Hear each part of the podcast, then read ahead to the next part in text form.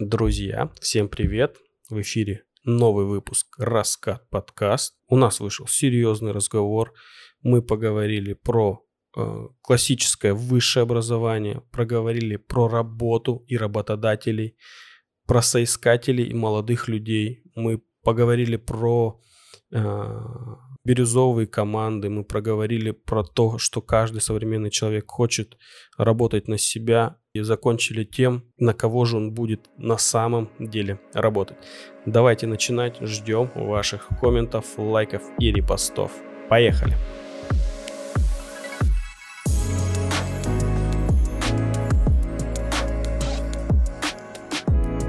Первая а, интересную тему, наверное, давай про обучение. А, мы с тобой уже до этого обсуждали, да, тет-а-тет по поводу обучения. То есть как сейчас будет складываться обучение, какое оно останется. То есть на самом деле молодежь, она не хочет сейчас учиться классическим способом, да, через там поступать в ВУЗ и так далее, так как есть куча примеров, там, блогеров и так далее, которые могут не заканчивать институт, не получать высшее образование, но зарабатывать при этом хорошие деньги, и тупее они от этого не кажутся. И то есть Поэтому сейчас такое восприятие вот этого, как у нас было, да, что после школы ты должен пойти там получить высшее образование, иначе ты не получишь работу. Эти вот советские такие установки, они в нас еще были. Но в новом поколении их все меньше и меньше. То есть они по-другому уже относятся. Я бы наоборот от себя бы добавил, что вот в нашем поколении были, мне кажется, были у наших родителей, потому что уже у меня мой личный опыт такой, что на самом деле я э, хоть и закончил 11 классов, но поступил на высшее образование условно случайно, буквально 30 августа перед, э, буквально за два дня до начала э, уже, да, как...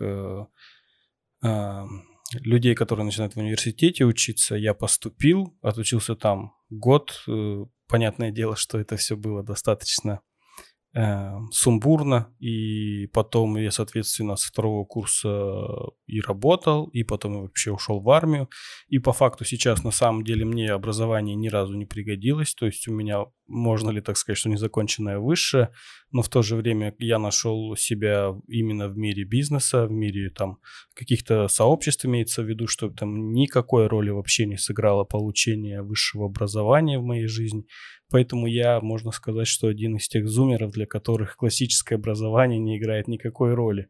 И в этой стороне я могу, конечно, быть стопроцентным, сказать, что важно сейчас не наличие у тебя образования, а умение обучаться. Обучаться всю жизнь практически по факту сейчас очень много такие говорят, и всякие онлайн-школы тому свидетельство, что повышение квалификации, обретение новых знаний, soft skills, hard skills, все это в течение жизни – люди приобретают и таким образом э, повышают свои планку, а не то, что, да, пошел на 5 лет на вышку, э, ты теперь вот такой профессор какой-то, кто-то там выходит люди, кем выходят люди? Магистрами теперь. Магистрами там. Ну, может, бакалавры, может, Бакалавры, магистр. магистры, вот эти все ребята, они, ну, конечно, одно образование за всю жизнь получить и хвалиться этим. А если ты решишь еще чему-то новому научиться, то есть ты должен посвятить 10 тысяч часов, чтобы стать экспертом в чем-то, и потом уже к 40 и еще одно высшее образование получать, чтобы стать экспертом в этом. Мне кажется, это время уходит. Я согласна с тобой, что на самом деле, получив высшее образование сейчас в жизни, оно мне никак не пригодилось. Абсолютно. То есть у меня только есть корочка и все. То есть а, на примере меня рассмотрим, да. То есть я закончила специальность реклама. А реклама в то время это были билборды, это было печатные издания, то есть мы именно делали медиапланирование на ТВ рекламу и так далее. То есть интернет мы затрагивали очень маленький процент про продвижение рекламы в интернете. А, вот. И, соответственно, когда я, конечно, выпустился из института, это еще было, да, популярно, реклама, она развивалась, много было рекламных агентств, можно было куда устроиться. Но сейчас прошло 10 лет, и все кардинально изменилось в, как бы в плане рекламы. Все ушло в интернет. А знаний с института у меня ноль. Uh-huh. То есть, соответственно, для того, чтобы работать по специальности, да, там не только размещая рекламу на билбордах, но как бы быть в ногу со временем, да, то есть как бы мне нужно дополнительное обучение для того, чтобы обучиться там каким-то SMM, либо там таргету и так далее. То есть, соответственно, скорее всего, мое мнение, что, возможно, через несколько лет останутся только узкоспециализированные направления, специальности, то есть такие как архитектура, юридический, энергетика, а все вот это вот гуманитарные э, дисциплины и вообще факультеты, они просто уйдут, потому что, ну, смысл тратить 5 лет, что 3 года тебе преподают общеобразовательные предметы, только 2 года какую-то узкую квалификацию, и то, которая через 10 лет может вот на примере, допустим, твоей профессии рекламщика, да, можно вот порассуждать таким образом. То есть, по сути, сейчас поступив в институт, чему бы тебя там учили? То есть, тебя бы, скорее всего, учили там копирайтингу, ведению да. социальных э, сетей, тебя бы учили писать хорошие текста, тебя бы учили э, размещению рекламы во всяких mm поисковиках, типа Яндекс Директ, Google AdWords, там Instagram, фейсбучные темы, все вот эти вот, да. И по, по сути ты бы могла все это выучить, но, скорее всего, ни в одной из этих сфер ты бы не была бы профи, даже за пять да. лет. Но с учетом того, что в моем университете закрыли, в принципе, это направление рекламы, то есть его сейчас не существует, Соответственно, у меня большой вопрос. Будет ли вообще существовать такое направление, как реклама, вот как ты говоришь, в социальных сетях и так далее? Мне кажется, это все уйдет на онлайн-обучение, на твою чисто самообучаемость, которую, если хочешь, вот, пожалуйста, изучай. А мы тебя научим там маркетингу, например. Ну и то маркетинг сейчас тоже меняется, он сейчас другой. Никто сейчас не строит таблицы, свод анализа э, для того, чтобы там что-то проанализировать. То есть он немножко перешел на другие аналитические данные. Ну, мне кажется, ну, опять же, может быть и строят. Просто, опять, э, в той сфере бизнеса, возможно, в которой общаюсь, ну, реально, свод-анализ никто не, не будет делать. Сейчас малый и средний бизнес, наверное, большие крупные предприятия до сих пор мыслят такими категориями, но, опять же, просто теперь у них э, еще больше направлений и э, обычные рекламные, да, вот эти билборды, как ты говоришь, три билборда на границе Эбби, Миссури или что-то там. Да, сейчас в фильмы углубимся. Вернемся к фильмам. Что это мы про... Извините, пожалуйста, ребят. Фильмы про обучение. Да, да, да. А, вот, поэтому, думаю, в, реальности, скорее всего, так и происходит. Сейчас проще быть э, не экспертом, но хотя бы поверхностно разбираться в этом. Не нужно 5 лет учиться. Да, тебе как руководителю, может быть, как заказчику нужно понимать, что такое SMM, какие метрики, тебе нужно понимать, как работает директ, какая у тебя воронка, CTR там, и так далее, и так далее. Эти вещи нужно понимать, но в любом случае ты не будешь делать их сам. Ты закажешь это на аутсорсе, тебе сделают какую-то конкретную услугу, либо там на постоянно нам будут оказывать, да, услуги, допустим, там, ведение социальных сетей и так далее.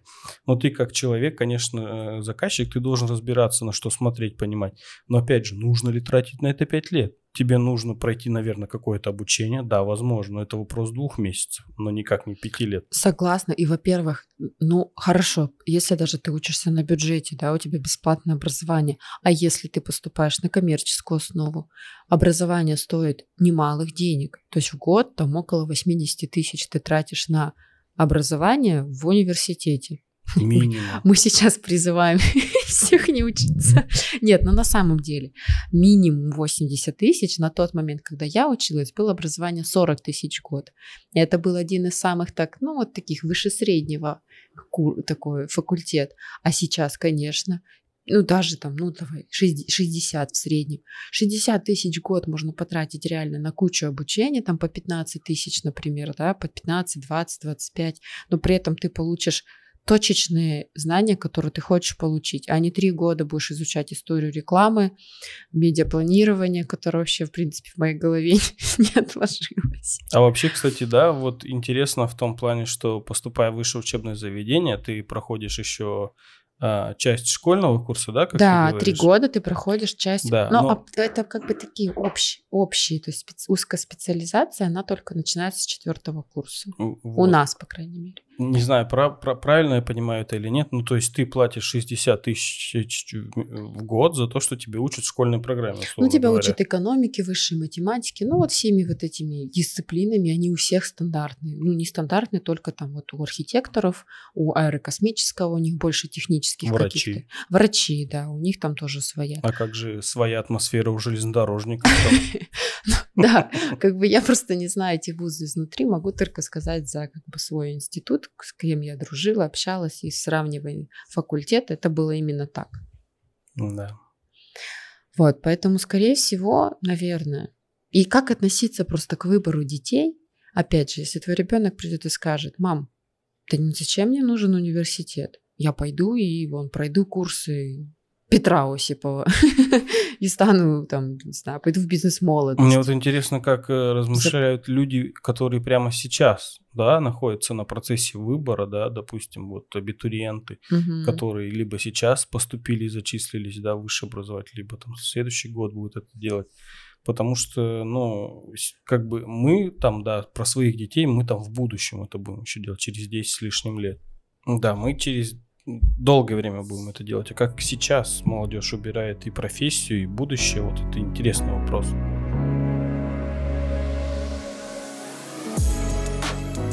А сейчас идет острая нехватка кадров. Почему? Потому что в период, когда мы родились, там 88, 87, 86, ну вот там плюс-минус 2-3 года, а, рождаемость была маленькая. То есть был кризис, не все готовы были рожать детей, и, соответственно, сейчас мы выросли, мы самые работоспособные люди, да, которые там за 30, у нас уже состоявшаяся семья там и так далее, и мы а, как бы те сотрудники, которые хотят видеть компанию. Но нас мало, соответственно, да. Либо это как бы нужно делать упор на молодых специалистов, которые сейчас выпускаются из вузов, которых действительно много, да, и рождаемость была выше в эти года. Либо на более там взрослых, но которых тоже становится все меньше, там 40, там и 50. Вот. А, соответственно, есть такая, как говорится, кад- эм, человеческий голод, не знаю, кадровый голод. То сейчас настолько все поменялось. Если раньше при, после института работодатель выбирал кандидатов, да, было очень сложно устроиться на работу, там молодому специалисту был там какой-то сумасшедший конкурс и так далее. То сейчас все наоборот. Не успел заказчик взять себе классного специалиста, его быстренько уже там буквально реально бывают случаи, когда решают там пару часов. Действительно, когда человек вроде понравился, но он уже к вечеру не готов идти при- принять твое предложение, потому что его ему сделали другое. Вот. И что я хотела сказать по поводу разного восприятия вообще в принципе работы у разных поколений. То есть более молодое поколение сейчас ищет то, чтобы им было по душе. То есть они все хотят вот работать, чтобы работа это была гармония, это душа, это было интересно. То есть какие-то финансовые составляющие, они отходят у них на второй план. Ну, я согласен, что сейчас уже, ну, во-первых, почему наше поколение, да, как ты говоришь, хотят видеть работодатели? Потому что на самом деле нам тупо за 30, мы уже люди с семьями, с ипотеками, мы более надежны, мы пожили эту жизнь, условно говоря, мы не 20-летки, которые не знают, что хотят. Мы постоянно, ну, готовы работать постоянно, э, прогнозируемо, как бы за, за поня- понятно как, да. А, когда сейчас 20-летний приходит, и ты вот как HR говоришь со своей стороны, я как человек, берущий на работу людей периодически, могу сказать, что, ну, во-первых, люди в 20 лет у них, ну, там 23-25, часто у них нет никакого понимания, что они делают, но у них есть желание зарабатывать хорошие деньги. У них нет никакого опыта, но есть большая претензия, что платите нам, потому что мы молодые. Я не понимаю, как с э, таким подходом, то есть нет никакого профессионализма и желания стать экспертами. Вот в этом есть большой кадровый голод. То, что люди сейчас м, работают, ну как-то, как сказать, спустя рукава, что ли, да, то есть именно вот такое поколение, что они как-то делают и как-то получается. Нет перфекционизма, нет желания сделать классно, круче, быть лучше всех. Мы же делаем и делаем. Они, вот как ты говоришь, ищут работу для себя, а мне кажется, что они ищут просто работу. Вот такое ощущение. Никто и с горящими глазами я не видел людей. Опять же, как бы, может быть, проблема во мне, как говорится. Но я не видел в молодежи таких людей, которые там, знаешь, приходят и готовы сворачивать горы. Если такие есть, опять же, то в 20 лет они там пытаются делать свои бизнесы. А тех, у кого не получается, такие середнячки чаще всего приходят, они говорят, говорите, что делать я буду, ну, как-то большой мотивации я не замечал. Ну, просто почему вот ты имеешь в виду, что у молодежи нет какого-то там желания, да, потому что очень много предложений, то есть не понравится здесь, то есть вот даже смотря а, резюме, да, более молодые специалисты, смена работы у них происходит чаще. То есть нет, я не встречала таких там, ну год-два, ну понятно, они еще молодые, они после института только начали работать. Но а, нет такого, что они там работают долго на одном месте. То есть они пробуют, они выбирают, они не боятся этого делать. Ну вот я, я, я по себе, да, могу сказать, что я вот прям, мне хотелось постоянства, да, то есть как бы чтобы была одна компания, как это бегать там с места на место, это же там портит твою трудовую, твою историю, а у них другое восприятие. То есть они более свободные, они не заморачиваются, что там и как, какая трудовая. Слушай, ну мне кажется, мы просто с тобой как будто из разных поколений. Мне кажется, что тебе уже под 40 и там 50, что ли. Ну, одно место на всю жизнь, я куда что я там буду ну, бегать. Ну, я вообще вот не в таком формате рос.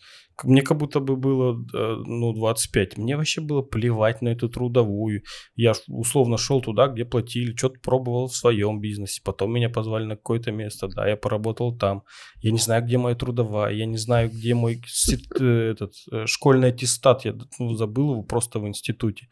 И мне кажется, это вопрос не в возрасте, вопрос в воспитании, это в мировоззрении человека.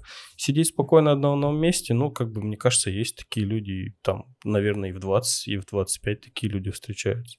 Вопрос это больше отношения к жизни, да, то есть ты чего-то хочешь найти, или ты просто хочешь сидеть и не высовываться. Мне кажется, вот она вся разница. Ну, может быть, да, может быть, ты и прав. Но в любом случае, конечно, мы отличаемся от поколения Z, как говорится потому что и наши дети... А будут... мы какое поколение? Мы X, ой, Y. Мы поколение Y. Поколение Z – это дети, рожденные после 95 -го года. Это уже идет поколение Z. Мы еще поколение Y. А знаешь, какое следующее поколение? Алфавит же кончился. Нулевое? Альфа. Альфа? Да, поколение альфа. Это наши дети. Но вообще, мне кажется, в контексте работы можно, знаешь, и говорить о том, что меняются жизненные приоритеты у людей, точнее, ну, парадигма жизни, да, то есть как ну, много же сейчас говорят про шеринг, про путешествия, про именно по посмотреть жизнь молодые угу. люди хотят, да. Э, все это навеяно трендами мировыми, все это мы читаем в новостях, но по факту выросшему человеку да. в Челябинске, э, там в средней семье э, рассчитываем зарплату, ну то есть тяжело рассуждать о шеринге, о каливингах, знаешь, о удаленной работе, ну, жить конечно, это работяга.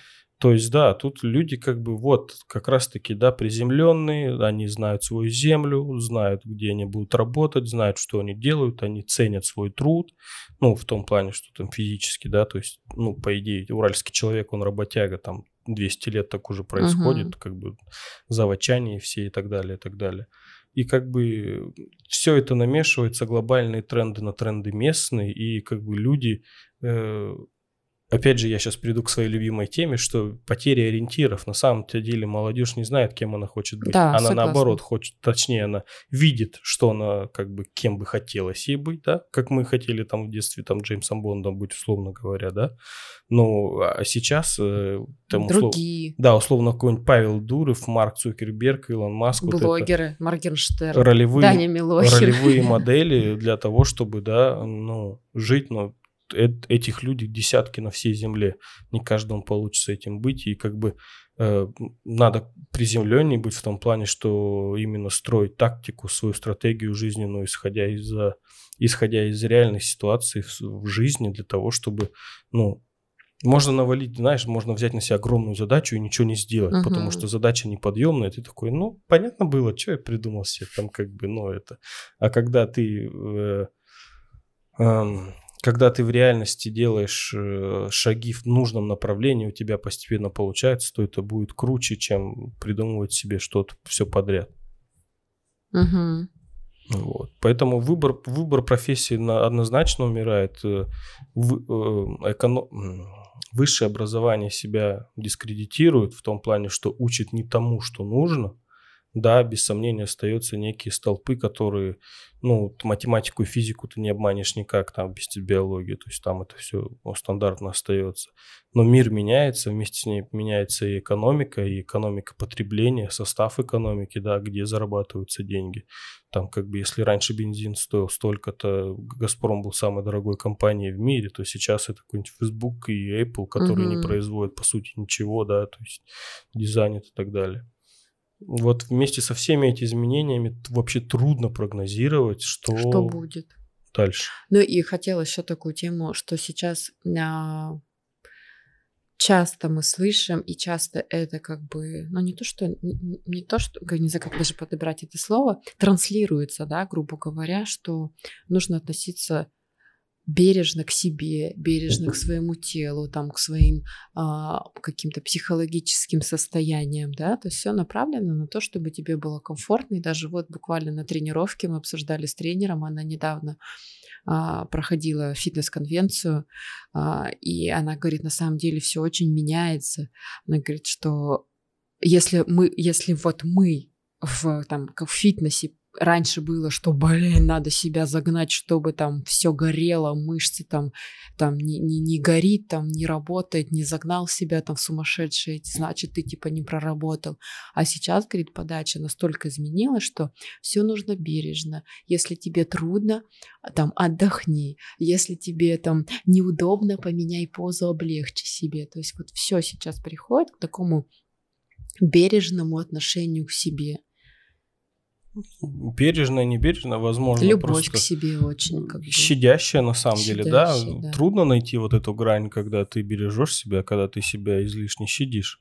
Чтобы достичь результата, все-таки нужно, возможно, доставлять себе дискомфорт. Ну, я согласна. То есть и с выполняя, да, выполняя долгосрочные, ну, ставя себе долгосрочные цели и выполняя, то есть наверняка у тебя будет жизнь дискомфортна на то и на долгосрочная цель, чтобы прийти с ней маленькими шажочками постепенно, и любая как бы долгосрочная цель приведет тебя вот э, к лучшему пониманию и развитию твоей личности, потому что ты не получишь это по щелчку, тебе придется поработать над этим, вот.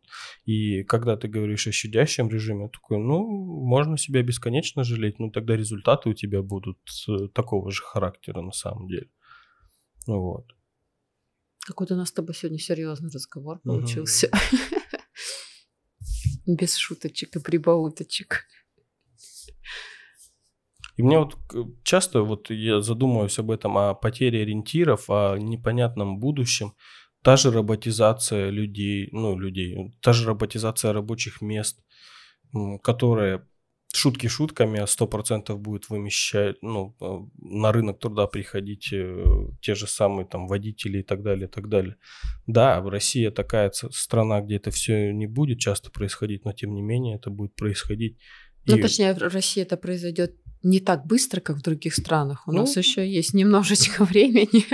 Не факт, да, потому что как бы у нас-то государство такое, где нужно оно как бы быстренько и цифровой рубль ведет, и налоги автоматически собирать будет. Так что там такие варианты-то есть на самом деле.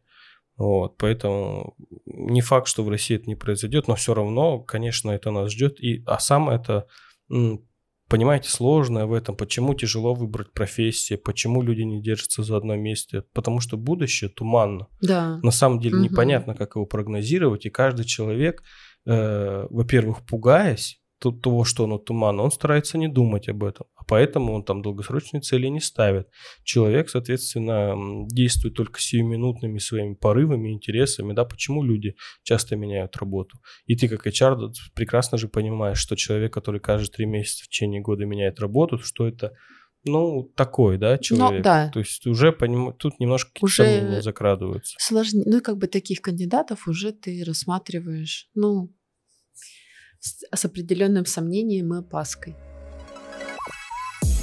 Да, я согласна с тобой, что человек, который часто меняет работу, он вызывает определенные вопросы, и, соответственно, ты рассмотришь в первую очередь человека, который проработал, да, даже если несколько мест, ну хотя бы там год, два, три.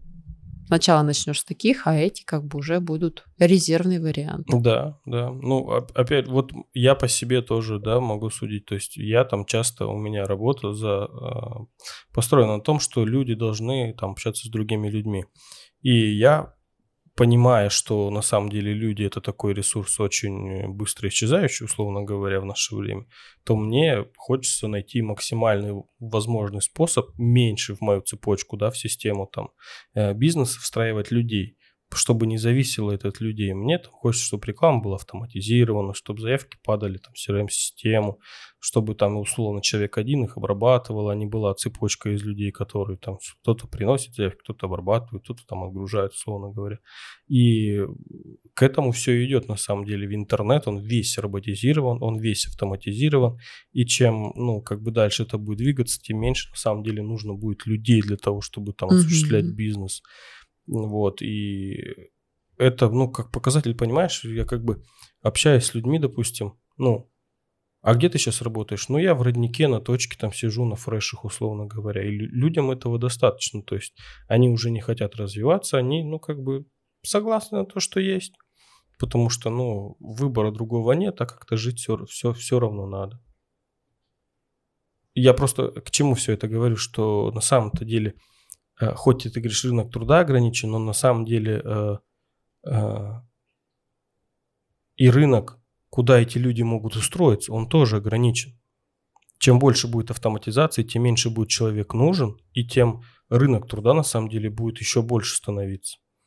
Вот я к чему. Либо вот у нас сейчас ситуация, что у нас в экономике настолько все хорошо, что нам тяжело найти людей, угу. либо просто на что живут люди, когда они не работают. То есть тяжело найти на нормальную позицию адекватного человека. То кто работает так? Ну, то есть основная масса людей, они, ну, вообще некомпетентны, они вообще типа пятерочка, вот вся дорога наша и все. То есть вот, вот это вот странно. То есть э, рынок труда большой, рынок людей мал, но тех, кого я встречаю, люди... Подходящих мало. Да, вот это, вот это странно, вот какой-то дисбаланс в, том, в этом смысле происходит. То есть либо у меня взгляд, взгляд немножко замыленный, я не понимаю, да, правильную пропорцию, либо, ну, как-то это, как это странно все выглядит на самом ну, деле. Ну да, кажется, как будто они и есть, и как будто их и нет. Но на самом деле, а что я еще хотела сказать, добавить о том, что... А, какие-то профессии все равно сложно будет автом, там, заменить какими-то автоматизациями. Тех же Конечно. самых HR, да, когда нужно живое общение. Мы незаменимы. Да, да. Вот, когда нужно живое общение, все равно робот не сможет там что-то где-то как-то там продумать, какой-то вопрос задать, вообще считать, например, есть на всякие техники, там врет человек, не врет человек, да, то есть как бы все равно, мне кажется, тут нужно будет какой-то человеческий живое общение. Вот. А еще хотела бы сказать про то, что очень, от, от очень многих слышу, слышим, слышу то, что про задавая вопрос, кем вы видите себя там через 3, там 2, 2, 3, 5 лет, очень многие отвечают, хочу свое дело. И даже не важно, что они не имеют представления, где они хотят в этом развиваться. То есть все меньше количество человек хотят работать на кого-то. Все хотят выйти на собственный заработок, быть свободными и как бы самим управлять своим временем, деньгами и так далее. Ну вот. Ну, вообще, как бы ковид все это очень четко показал. То есть, если раньше в году в 17-м я читал там, как ты это называешь, бирюзовые компании, да? Да. Да, бирюзовая компания. Это что такое? Ну, это компании, которые... С горизонтальной структурой управления, правильно понимаю? Да, да, они такие все френдли. А... Правильно ты сказал. Да, то есть там нету... То иерархии там, такой жесткой. Да, там нет, нет жесткой иерархии, там никто не во главе, под ним никого нет, угу. каждый выполняет просто свою Да. э, должность. Вот, и я, читав это в семнадцатом году, я такой, ну, американские компании там переходят, я такой думаю, странная фигня. Но по факту сейчас э, и agile всякий, да, когда микрокоманды из трех, максимум пяти человек, которые ставят с собой спринты, которые выполняют какие-то задачи, Мгм. все это на самом деле и в нашу приходит э, страну, в- по крайней мере в мой мир, да. То есть мы сейчас, э, я сейчас сталкиваясь с этим какое-то время не понимал, как эта структура выглядит, но она уже на самом деле описана, она уже понятна, да, то есть там есть определенные правила, там есть э, и так далее, и так далее. И вот сейчас э, в формате удаленки это проявилось все еще больше на самом Мгм. деле. То есть сейчас уже нет жесткой иерархии, эм, каждый человек занятый на удаленке занимается своим делом, у каждого есть своя задача делать определенные действия для того, чтобы все вместе и Шли имели к единой прибыль, да. цели. Ну да, то есть зарабатывали какие-то деньги единой цели, да. Ну, у тебя Мгм. там все единой цели, да, конечно, коммунизм, вперед все дела. Вот, но я больше, конечно же, зарабатывание денег. То есть сейчас э, вот именно с- малые структуры, вот как ты говоришь, да, каждый хочет работать на себя. То есть в формате мини-команд каждый как раз-таки будет работать на себя. Мгм. Так это и будет выходить. Просто когда ты, э, человек говорит работать на себя, он, скорее всего, говорит, что я буду босс, у меня будут э, люди, которые будут на меня работать, да, и так далее, и так далее. Я тоже через эту трансформацию прошел, а быть может еще прохожу, э, когда нужно м, точно так же участвовать в работе компании, как остальные. Не будешь ты уже никогда никаким директором, или я говорю о себе часто. Ты будешь выполнять все равно те задачи, которые ты должен выполнять. И как бы да, у, у всех людей по факту кто на удаленке, у них есть свободный график. Мгм. Это так. То есть э, и все блага, которые вы хотели, там путешествовать, ну попробуйте путешествовать, просто если вы не зарабатываете большие деньги, особенно в ковид, да, ну как бы тяжело путешествовать. Это уже такие, условно говоря, мечты. И зарабатывать одному, работая на удаленке, там большие какие-то деньги, я сейчас говорю о шестизначных суммах. Вот, и мало, мало у кого получится такие вещи делать. Ну, экономика сейчас не та и так далее, и так далее. Но то, что приходит к тому, что просто каждый в микрокомандах будет выполнять свою роль, это правда. И вот эти вещи все больше будут развиваться, что команды, ну, как бы, и именно внедрение вот в эти команды, как э, в HR и вот эти внедренцы, да, они как раз-таки вот этим должны заниматься, выстраивать процессы, описывать их, правильно подбирать людей по софт-скиллам, потому что в маленьких группах не важно, не так важно, да, какие у тебя hard скиллы, можно научиться этому, да, то есть там, если ты, облад- ну, если ты обладаешь навыками, там, э, заполнения табличек в Excel, там, автоматизации рекламы, там, еще каких-то вещей, да, то есть этому можно научиться, но если ты все быстренько схватываешь на лету, если ты общительный, э, улыбчивый, там, хороший человек, с которым приятно... Честный, Да, ответственный. да, да, да. Вот если с тобой приятно иметь дело, как говорится, да, то ты как бы найдешь себе работу в любом месте на самом деле. И вот это вот значение soft skill ов все больше и больше будет выходить э, на первый план, чем больше у нас будет бирюзовых компаний, чем больше будут, э, чем больше руководители или собственники этих компаний будут э, ярче проявлять идею компании, да, то есть если Мгм. чем больше людей сможешь, тем лучше ты заразишь своих э, сотрудников этой идеей, тем больше будет эффективность. Вот я думаю, что здесь больше э, будущего, чем в стандартной да, структуре высшего образования. Я, вот Я думаю. согласна. Я согласна. Я думаю, что к этому, наверное, все и придет когда-нибудь. Но мы придем к этому. Но я вот тоже слушал интересные мнения. Знаете, как сейчас говорят, э, маркетплейсы, да? Мгм. А, Есть э, у нас два больших маркетплейса. Есть большие соцсети, которые хотят стать маркетплейсом. Инстаграм – это один большой магазин. А, Ну, видите, к чему приходим? Ну вот опять же, да? Как, какой пессимист. Короче, есть у нас просто останется 5-10 больших мегакорпораций, которые будут держать всю инфраструктуру всего современного бизнеса.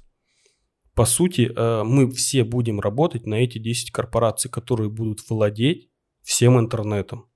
И вот это, конечно, страшно. То есть мы, да, мы будем зарабатывать какие-то деньги в Инстаграме, тут, то, ся, но останется 10 человек на Земле, которые будут владеть вот этими местами, и мы все будем работать на них, якобы работая на себя, так или Мгм. иначе. Инстаграм постоянно ужесточает правила, у Ютуба тоже есть свои правила. Нужно всегда вписываться и подстраиваться. Да, мы, они не наши работодатели, но мы соглашаемся на их условия.